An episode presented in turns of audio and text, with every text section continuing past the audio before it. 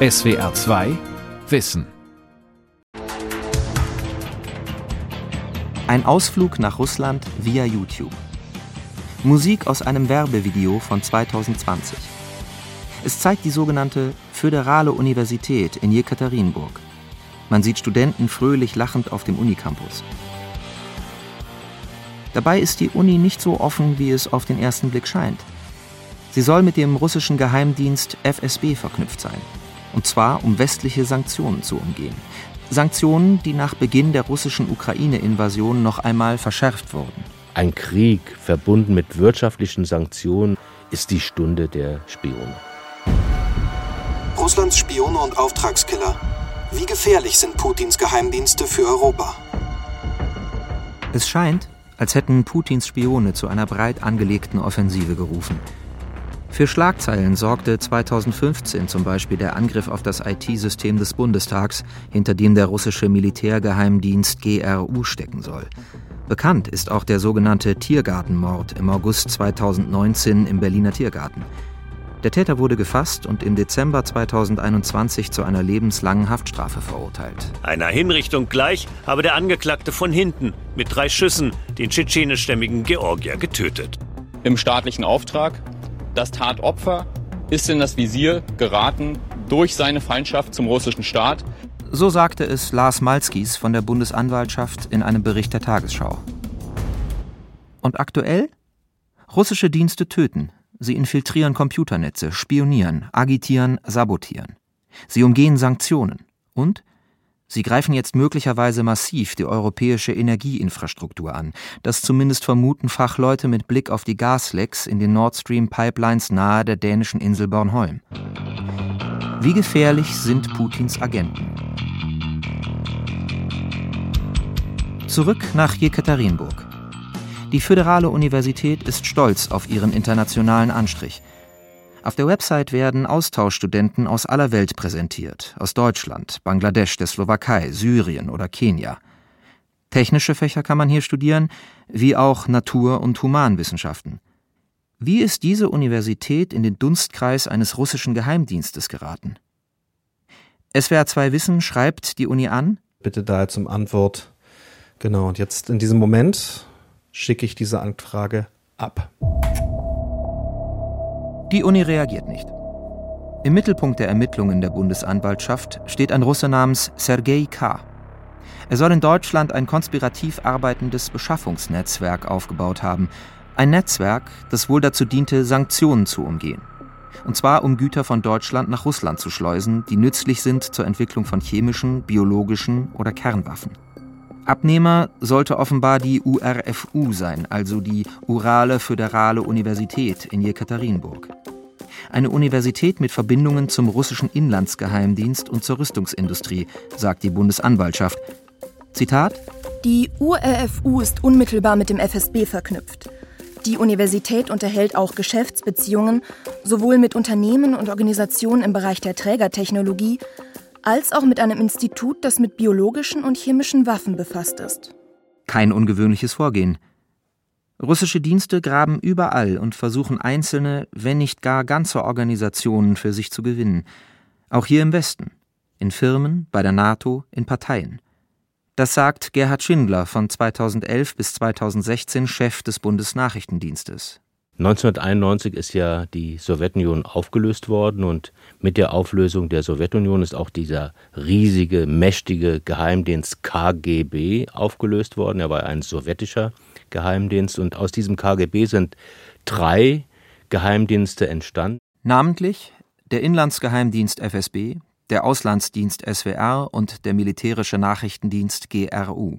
Die russischen Nachrichtendienste machen das mit einer gewissen Breitseite. Ne? Also so ziemlich alles, was wichtig erscheint, wird auch ausspioniert. Also in der Politik, äh, insbesondere dort die Sicherheitspolitik, die Bündnispolitik, die Militärpolitik, dann in ähm, der Wissenschaft, auch dort Technologien, aber auch Strategien, Zukunftsüberlegungen werden dort abgegriffen. In der Wirtschaft selbstverständlich das Know-how, das deutsche Ingenieurwissen ist begehrt wie eh und je. Die Universität in Jekaterinburg, Die Hochschule mit mutmaßlichen FSB-Kontakten könnte als Lockmittel gedient haben. Als Lockmittel für deutsche Politiker und die Wirtschaft.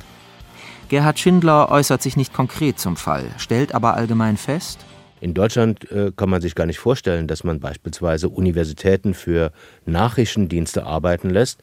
In einem autokratischen, diktatorischen System wie Russland lässt sich so etwas nicht nur leicht vorstellen, sondern ich bin auch sicher, dass dies geschieht. In dem zusammengeschnittenen Werbevideo von 2020 taucht auch Bundespräsident Frank-Walter Steinmeier auf. Mehrfach hat Steinmeier die Universität in Jekaterinburg besucht zum Beispiel 2016 als Außenminister gemeinsam mit seinem Amtskollegen Sergei Lavrov. In seiner Rede spricht Steinmeier vom lieben Sergei und bedankt sich für die Ehrendoktorwürde. 2010 hat Steinmeier diese Auszeichnung erhalten. Damals ist er weder Außenminister noch Bundespräsident. So betont es das Bundespräsidialamt auf Nachfrage von SWR2 Wissen und weiter, Steinmeier habe die Auszeichnung wiederholt zum Anlass genommen, in seinen Reden aktuelle Entwicklungen im deutsch-russischen Verhältnis kritisch zu betrachten. Im März 2022 sei die Rückgabe der Ehrendoktorwürde angesichts des russischen Angriffskrieges auf die Ukraine erfolgt. Das Präsidialamt spricht von einem Scheitern aller Bemühungen, Russland in die europäische Sicherheitsarchitektur einzubinden. Verehrter Herr Rektor Kokscharow, sehr geehrte Damen und Herren, Liebe Deutschland-Alumni, ich grüße Sie herzlich und freue mich über Ihre Teilnahme an das der sagt Steinmeier noch im Oktober 2021. Zu Jekaterinburg und zur Uralen Föderalen Universität habe ich seit vielen Jahren eine ganz persönliche Verbindung. Damals wird an der Hochschule in Jekaterinburg die sogenannte Alumni-Konferenz ausgerichtet. Für russische Absolventen deutscher Universitäten heißt es vom Deutsch-Russischen Forum. Das Forum ist der Veranstalter mit so wörtlich freundlicher Unterstützung des Auswärtigen Amtes. Und der Bundespräsident spricht ein Videogrußwort, hochgeladen auf YouTube. Damals, wenige Monate vor Beginn der russischen Ukraine-Invasion, ist Steinmeier noch stolzer Träger der Ehrendoktorwürde. Besonders heikel? Die Bundesanwaltschaft weiß zu dem Zeitpunkt schon Bescheid über die Geheimdienstkontakte der Universität. Weiß Steinmeier das auch? Aus dem Bundespräsidialamt kommt dazu keine klare Antwort. Auch auf Nachfrage wird lediglich auf die Medienberichte verwiesen, die die FSB-Kontakte der Uni thematisieren. Zitat wie bereits mitgeteilt, waren die von Ihnen angeführten Medienberichte im Bundespräsidialamt und beim Bundespräsidenten nicht bekannt. Laut Bundespräsidialamt gibt es keine Richtlinie, ab wann Sicherheitsbehörden den Bundespräsidenten auf problematische Verbindungen hinweisen. Ob Steinmeier erst durch die Anfrage von SWR2 Wissen von den FSB-Verbindungen der Uni erfahren hat oder, wenn nicht, zu welchem Zeitpunkt er davon wusste, dazu gibt das Bundespräsidialamt keine Antwort. Auf dem Flyer der Alumni-Konferenz vom Oktober 2021 finden sich wichtige deutsche Firmen und Stiftungen, auch aus Baden-Württemberg. Und dazu das beste Zugpferd, das man sich vorstellen kann das Staatsoberhaupt der Bundesrepublik. Steinmeier darf man wohl keine böse Absicht unterstellen, aber war er, wie so viele, in Bezug auf Russland und die Absichten der russischen Regierung zu naiv? Ex-BND-Chef Gerhard Schindler sagt, dass deutsche Sicherheitsbehörden seit Jahren vor Aktivitäten russischer Dienste gewarnt hätten. Und dann kommen diese Sicherheitsbehörden und warnen und warnen und warnen. Das sind dann richtige Spaßbremsen geworden. Und ähm, insofern hatten wir eine eine mangelnde Sicherheitskultur in Deutschland. Im Übrigen nicht nur in Deutschland, sondern man kann auch sagen, in weiten Teilen von Europa. Und diese mangelnde Sicherheitskultur, diese fehlende Bedeutung von Sicherheit, dieser geringe Stellenwert von Sicherheit in unserem politischen Alltag, der fällt uns jetzt auf die Füße. Die Bundesregierung gibt auf Anfrage zu verstehen, dass sie Gefahren der inneren Sicherheit sehr ernst nimmt. Man habe reagiert, zum Beispiel nach dem Ukraine-Angriff mit der Ausweisung 40 Angehöriger der russischen Botschaft. Diese habe man Nachrichtendiensten zuordnen können. Russische Dienste versuchen alles, um westliche Staaten und wichtige Einrichtungen zu unterwandern. Ein anderes prominentes Beispiel? Der Internationale Strafgerichtshof in Den Haag. Der niederländische Geheimdienst berichtet von einem 36-jährigen Mann, der im Frühjahr 2022 ein Praktikum beim Strafgerichtshof in Den Haag hätte starten sollen. Der Mann gab sich als Brasilianer aus, war aber in Wirklichkeit Russe, ein sogenannter Illegaler. So nennen Geheimdienste Agenten, die über lange und umfassende Ausbildung und über umfangreich konstruierte Tarnidentitäten verfügen. Der Aufbau dieser Identitäten dauert üblicherweise Jahre. Die niederländischen Behörden kamen dem Mann auf die Schliche. Er wurde inzwischen nach Brasilien abgeschoben. Auftraggeber des 36-Jährigen war laut Ermittlern der russische Militärgeheimdienst GRU. GRU-Agenten sollen außerdem an Destabilisierungsversuchen in Moldawien beteiligt gewesen sein, wie auch an einem Putschversuch im NATO-Staat Montenegro. Und auch in einem deutschen Nachbarland war der Militärgeheimdienst GRU wohl aktiv. Es geht nach Tschechien. Der kleine Ort Vlachovice in Mähren, 120 Kilometer östlich von Brünn. Ein ruhiges Dorf, eingerahmt von Wiesen und Wäldern. Es regnet. Hier, in einem alten renovierten Haus, lebt Jaromir. Er ist vorsichtig, will die Ausweise seiner Besucher sehen. Jaromir heißt nur in diesem SWR2 Wissen so. Er fühle sich nicht sicher. Warum, das wird er später erzählen. Jaromir schaut aus dem Fenster. Er zeigt auf eine Kirche, etwa 200 Meter Luftlinie entfernt. Vidíte za kostelem hinter der Kirche sehen Sie den Wald. Da ist ein Hügel.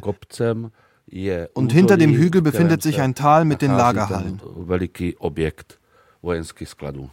Seit vielen Jahrzehnten werden in einem Ortsteil von Vlachowice viele Tonnen Munition gelagert. Ende 2014 kommt es dort zu Explosionen. Die Druckwelle ist enorm. Fenster gehen zu Bruch. Auf dem Dach eines Wohnhauses landet ein faustgroßer Granatsplitter. Dorfbewohner müssen evakuiert werden. Zwei Mitarbeiter des Munitionslagers kommen ums Leben. Eine Situation, die Jaromir bis heute zu Tränen rührt. Bis zum Abend hat es keine Informationen gegeben. Es entstand Panik. Wir haben uns gefragt, wo bringen wir die Kinder unter? Erst mehrere Jahre später, im Frühjahr 2021, verkündet die tschechische Regierung, dass hinter den Explosionen mit hoher Wahrscheinlichkeit der Geheimdienst GRU steckt. Russland streitet die Vorwürfe ab. Doch das mögliche Motiv wirkt schlüssig. Ein Teil der gelagerten Waffen wollte eine private Firma offenbar an ukrainische Truppen schicken. Zu diesem Zeitpunkt hatte Russland bereits die Krim annektiert. Jaromir kennt sich aus mit Munition. Er hat selbst als Maschinenbauingenieur in der Waffenentwicklung gearbeitet. Vor der Wende war das Militär für das Lager in Vlachowice verantwortlich. Dann übernahmen private Firmen, sagt Jaromir. Eine Entwicklung, die er mit großer Skepsis beobachtet. Denn seitdem hätten Zivilisten das Gelände bewacht. Ein Einfallstor für russische Spione? Die Umzäunung des Geländes ist erhalten geblieben. Im Prinzip um das Tal herum. Aber wir Einheimischen, die dort Pilze gesucht haben, haben das Gelände nach Belieben betreten. Nach den Explosionen hat er sich erfolgreich für die Menschen in seinem Ort eingesetzt, für eine finanzielle Entschädigung gekämpft. Der Fall rund um das explodierte Munitionslager hat auch in Deutschland für Schlagzeilen gesorgt. Vor allem als die tschechische Regierung verkündete, für die Spezialermittler der tschechischen Polizei steht nun nach jahrelangen Untersuchungen fest, es waren zwei russische Agenten in diese Explosion verwickelt, und zwar genau jene zwei Männer, die später in Großbritannien versucht haben sollen, den ehemaligen Doppelagenten Skripal mit dem Nervengas Novichok zu ermorden. Solche Zusammenhänge verwundern wenig. Auch durch den schon seit 2014 anhaltenden Ukraine-Konflikt hätten die russischen Dienste ihre Arbeit noch intensiviert sagt der ehemalige BND-Chef Gerhard Schindler. Also alle Bereiche, die die russischen Nachrichtendienste abdecken, sind jetzt gefragt, nämlich der Bereich Aufklärung, Information, Wissen beschaffen, Informationsvorteile zu sichern, die roten Linien zu erkennen des Westens, die Strategien zu erkennen des Westens. Auch die gesamte militärische Lage ist von enormer Bedeutung. Wo stehen die NATO-Truppen? Was für Vorbereitungen gibt es bei der NATO, bei der Bundeswehr? Wie stehen die politischen Parteien dazu? Also alles dies ist natürlich auch extrem wichtig, um die Lage richtig einschätzen zu können, um möglicherweise bis zur Grenze gehen zu können. Und deshalb hat sich das Aufgabenvolumen äh, extrem vergrößert für die russischen Nachrichtendienste. Die Methoden sind vielfältig. Es geht um Sabotage, Cyberattacken, aber auch um Bedrohung und Mord. So lassen sich Kritiker einschüchtern oder ganz ausschalten. Auch in Deutschland? Die russische Botschaft in Berlin teilt auf Anfrage mit, Zitat, die Vorwürfe, der russische Staat würde mit Hilfe seiner Geheimdienste Kritiker in westlichen Ländern zum Schweigen bringen, auch mittels Tötung, erachten wir als absurd.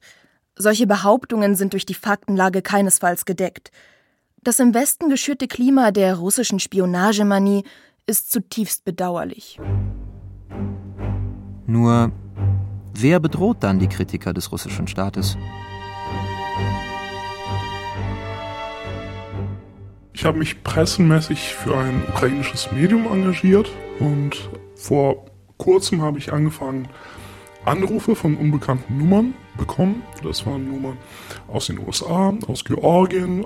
Die Person, die hier spricht, soll Kim heißen und wird für diese Sendung nachgesprochen. Kim lebt in Deutschland und fürchtet um ihr Leben. Denn Kim geht davon aus, dass die anonymen Anrufe mit ihrem Engagement für die Ukraine zusammenhängen. Die Bedroher am Telefon hätten allesamt Russisch gesprochen. Ich habe einige Sachen auf in verschiedenen Netzwerken unter meinem eigenen Namen gepostet. Sonst gäbe es keinen, der mich bedrohen würde. Kim zeigt SWR2 Wissen die Nummern. Am heftigsten sei gewesen, dass die Bedroher das soziale Netzwerk einer Freundin gehackt hätten. Als das Telefon klingelte, dachte Kim, es sei die Freundin. Aber. Und ähm, ich habe es entgegengenommen. Und ähm, dann war dieser Typ da, der Russisch mit Bedrohungen und Schimpfwörtern gerät. Und dann erhielt Kim auf Russisch über den offensichtlich gehackten Account diese Nachricht. Du wirst erledigt sein, sehr bald. Warte nur. Einfach aus Spaß macht man das nicht. Also ich vermute, das sind ähm, russische Trolle ähm, ich vermute, das sind, dass, dass es Leute sind, die von russischer Regierung äh, bezahlt werden und ähm, dass sie das professionell machen. Wer konkret hinter den Attacken auf die in Deutschland lebende Kim steckt, ist schwer zu ermitteln. Ex-BND-Chef Gerhard Schindler? Das äh, klingt doch eher nicht nach einer strategischen Vorgehensweise eines russischen Dienstes, sondern das sind dann sicherlich irgendwelche Hilfstruppen, die proaktiv für den Staat dort arbeiten. Und ähm, das ist natürlich in autokratischen Staaten wie in Russland gar kein Problem, dass man, dass man sich quasi halbkrimineller Strukturen bedient, die sowas dann für einen abarbeiten. Man gibt den Rahmen vor äh, als Nachrichtendienst und äh, wie die, die, Honorierung aussieht, das ist dann sicherlich von Fall zu Fall unterschiedlich. Das kann Geld sein, das kann aber auch ein Auge zudrücken bei kriminellen Machenschaften sein. Und dafür arbeiten dann diese Proxys, diese Hilfstruppen, äh, proaktiv im vorgegebenen Rahmen. Ein weiterer wichtiger Punkt. Unter Kontrolle des russischen Dienstes FSB werden sogenannte Internet-Trolle eingesetzt. Diese verwenden offenbar Daten, die durch Hacks erbeutet wurden, um damit falsche Informationen zu streuen und Diffamierungskampagnen zu starten. Seit Beginn des Ukraine-Kriegs warnen Verfassungsschützer verstärkt vor russischen Cyberattacken in Deutschland. Ein mögliches Ziel die Strom- und Wasserversorgung. Bei Cyberangriffen seien die Russen auf dem Vormarsch, warnt Schindler. Und das zeigt dieses stetige Anwachsen dieser Fallkomplexe, dass die Methode, nicht alles selbst zu machen, sondern dass man auch auf kriminelle Strukturen ausweicht, dass diese Methode ganz erfolgreich ist. Wie schnell sich solche Attacken auswirken können, mussten deutsche Windparkbetreiber feststellen. Anfang 2022 wurde der Betrieb tausender Anlagen gestört, die Steuerung für die nötige Satellitenverbindung war ausgefallen. Ein Cyberangriff auf den Satellitenanbieter Viasat sollte die Ukraine treffen. Dabei wurden auch deutsche Datenverbindungen gekappt. Die EU und die USA machten Russland dafür verantwortlich. Außerdem ist gut vorstellbar, dass russische staatliche Stellen versuchen könnten, Schadsoftware in Servern von Firmen zu platzieren. Diese Software könnte sich bei einem Cyberangriff mit großflächiger Auswirkung entfalten, um wichtige Punkte der deutschen Infrastruktur lahmzulegen, zum Beispiel die Wasser- oder, wie aktuell diskutiert, die Gasversorgung. Um Firmen für diese Thematik zu sensibilisieren, gibt es den sogenannten Wirtschaftsschutz. Bei Fragen können sich Unternehmen an ihn wenden. So steht im Bericht des Bundesamts für Verfassungsschutz von 2021, Zitat, die in der Öffentlichkeit oft wahrgenommenen spektakulären Schadensereignisse bei großen Konzernen stellen lediglich Einzelfälle eines Massenphänomens dar. Denn kleine und mittelgroße Unternehmen können gleichermaßen Ziel oder Opfer eines bewusst oder unbewusst verursachten Informationsabflusses werden. Der wirtschaftliche, aber auch gesamtgesellschaftliche Schaden von Cyberangriffen und Cyberspionage sei nicht zu unterschätzen, sagt Ex-BND-Chef Gerhard Schindler. Also wenn die Wirtschaft ihr, ihren Know-how-Vorsprung, ihren Wissenvorsprung verliert, dann ist das echtes bares Geld, das dort verloren geht. Und so schätzt man beispielsweise nicht nur in Bezug auf Russland, sondern generell den Verlust, den die deutsche Wirtschaft durch Cyberspionage hat, mit mindestens 100 Milliarden Euro pro Jahr ein, wahrscheinlich noch höher. Also dort kann man ein, Stück weit schätzen, was im Bereich der Politik für Gefahren bestehen. Das kann man nur annehmen, also beispielsweise den Verlust von Verhandlungspositionen, den Verlust von äh, nationaler Souveränität, das Spalten innerhalb äh, der NATO oder innerhalb der EU, das sind natürlich äh, ernsthafte Gefahren, die durch russische Spionage drohen. Das Nachrichtenmagazin Der Spiegel berichtet im August 2022 darüber, dass russische Geheimdienste unter anderem Bundeswehrstandorte ausspähten, um die Ausbildung ukrainischer Soldaten auszuspionieren. Laut Bericht wurden fremde Autos gesichtet. Eingesetzt wurden mutmaßlich auch Drohnen und Mobilfunkscanner. Auch am Bundeswehrstandort Ida Oberstein in Rheinland-Pfalz sollen verdächtige Aktivitäten beobachtet worden sein. Die Geheimdienste sind nur ein Teil, mit dem der russische Staat die Europäische Union beeinflussen möchte. Recherchen von SWR2 Wissen zeigen ein europaweit aktives Milieu ohne erkennbare Geheimdienstaktivitäten, aber mit Verbindungen in den Kreml. Dazu zählt mutmaßlich auch das sogenannte European Muslim Forum, kurz EMF. Der Forscher Karel Czerny von der Prager Karls-Universität hat diese Organisation im Blick. Der Soziologe beschäftigt sich mit islamischen Strukturen in Europa und den USA. European Muslim Forum das European Muslim Forum wurde 2019 gegründet in Russland von einem führenden russischen Muslim, uh, Herrn Nyasow. Nyasow saß früher im russischen Parlament, in der Duma. Er war Mitglied einer kremlfreundlichen Partei. Uh, das muslimische Forum EMF scheint gut vernetzt. Auf seiner Internetseite nennt es einige Anhänger. Es sind Muslime aus vielen europäischen Staaten, unter anderem Tschechien, Deutschland, Litauen, Italien oder Island. So will die Organisation nach eigener Aussage die Zusammenarbeit der europäischen Muslime stärken. Die Mitglieder sollen die Errichtung von Moscheen und islamischen Kulturzentren unterstützen. Um das zu erreichen, seien Büros in mehreren europäischen Hauptstädten geplant, darunter in London, Barcelona oder im Zentrum der Europäischen Union in Brüssel. Auf Anfrage von SWR2 Wissen pocht das EMF auf seine Neutralität. Man habe nichts mit russischen Geheimdiensten zu tun. Gleichzeitig gibt die Organisation zu verstehen, dass Präsident Abdulwahid Niasow Berührungspunkte mit russischen Diensten hatte, wenn auch als Opfer, nicht als Täter. Die Ursache des folgenden Konflikts bleibt allerdings unklar. Zitat wenn wir mit ihnen verbunden wären, wäre Herr Nersow weiterhin Abgeordneter der Staatsduma Russlands.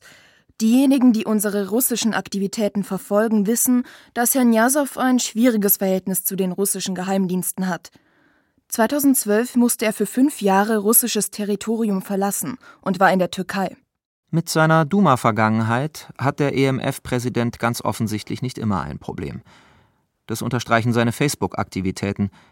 Im März 2022 zum Beispiel zeigt ihn ein Foto zusammen mit dem russischen Außenminister Sergei Lavrov. Abdulwahid Niasow gratuliert Lavrov zum Geburtstag. Außerdem betrauert er den tödlichen Anschlag auf eine russische Rechtsnationalistin im August 2022, der Kriegsbefürworterin Daria Dugina. Dasha, so der EMF-Präsident, täte ihm sehr leid. Dazu ein Foto, das an eine Gedenkkarte erinnert, mit dem Bild vom Sarg der Getöteten, daneben ein Text. Zitat Ein Land, ein Präsident, ein Sieg. Auf eine Bittung um Stellungnahme zu diesen Facebook-Posts möchte der EMF nicht mehr eingehen. Der Forscher Karel Czerny glaubt, dass die Verbindungen zwischen dem European Muslim Forum und Russland sehr eng seien. Es gibt in Russland nicht nur die Verbindung zwischen der christlich-orthodoxen Kirche und dem Staat. Also die gleiche Verbindung besteht uh, zwischen den Institutionen und Organisationen russischer Muslime und dem Staat. Und Herr Nyasow ist seit den 90er Jahren Teil davon. Das Bundesamt für Verfassungsschutz macht auf Anfrage keine Angaben zum EMF. Ob die Organisation beobachtet oder nicht beobachtet wird, bleibt offen. Experten warnen, dass das Forum Kontakte pflegt zu Personen und Vereinen, denen Berührungspunkte zur islamistischen Muslimbruderschaft nachgesagt werden. Der Prager Soziologe Karel Czerny sieht vor allem Verbindungen des EMF in die russische Teilrepublik Tschetschenien zum dortigen Putin-treuen Präsidenten Ramsam Kadyrov. Kadyrovs Truppen kämpfen in der Ukraine an der Seite Russlands. Im Telegram-Kanal des tschetschenischen Präsidenten fällt ein Video auf, hochgeladen im April 2022. Das Video zeigt unter anderem EMF-Präsident Abdul Wahid Nyazow in der zu dem Zeitpunkt eroberten ukrainischen Stadt Volnowacha. Die Tschetschenen sprechen von einer Delegation, in der man die Wahrheit zeige. In dem Video führen Soldaten durch Straßen, vorbei an zerstörten Häusern. Ein Soldat in dem Video gibt den Ukrainern die Schuld für die Zerstörung. Der Panzer tat alles, um das Feuer auf sich zu rufen, damit all diese Häuser zerstört werden. Hier waren eine Kirche und ein Busbahnhof. Und das hat sie nicht geschert. Und dass sich tausende Menschen hier bewegt haben, hat sie auch nicht geschert. EMF-Präsident Nyasow kommt in dem tschetschenischen Propagandavideo nicht zu Wort. Laut EMF diente der Besuch zur Vorbereitung eines humanitären Konvois. Erstes Recherchefazit? Ob die Kontakte zum Kreml und zum Putin-treuen Kadyrov zur Unterwanderung westlicher Staaten dienen, bleibt abzuwarten.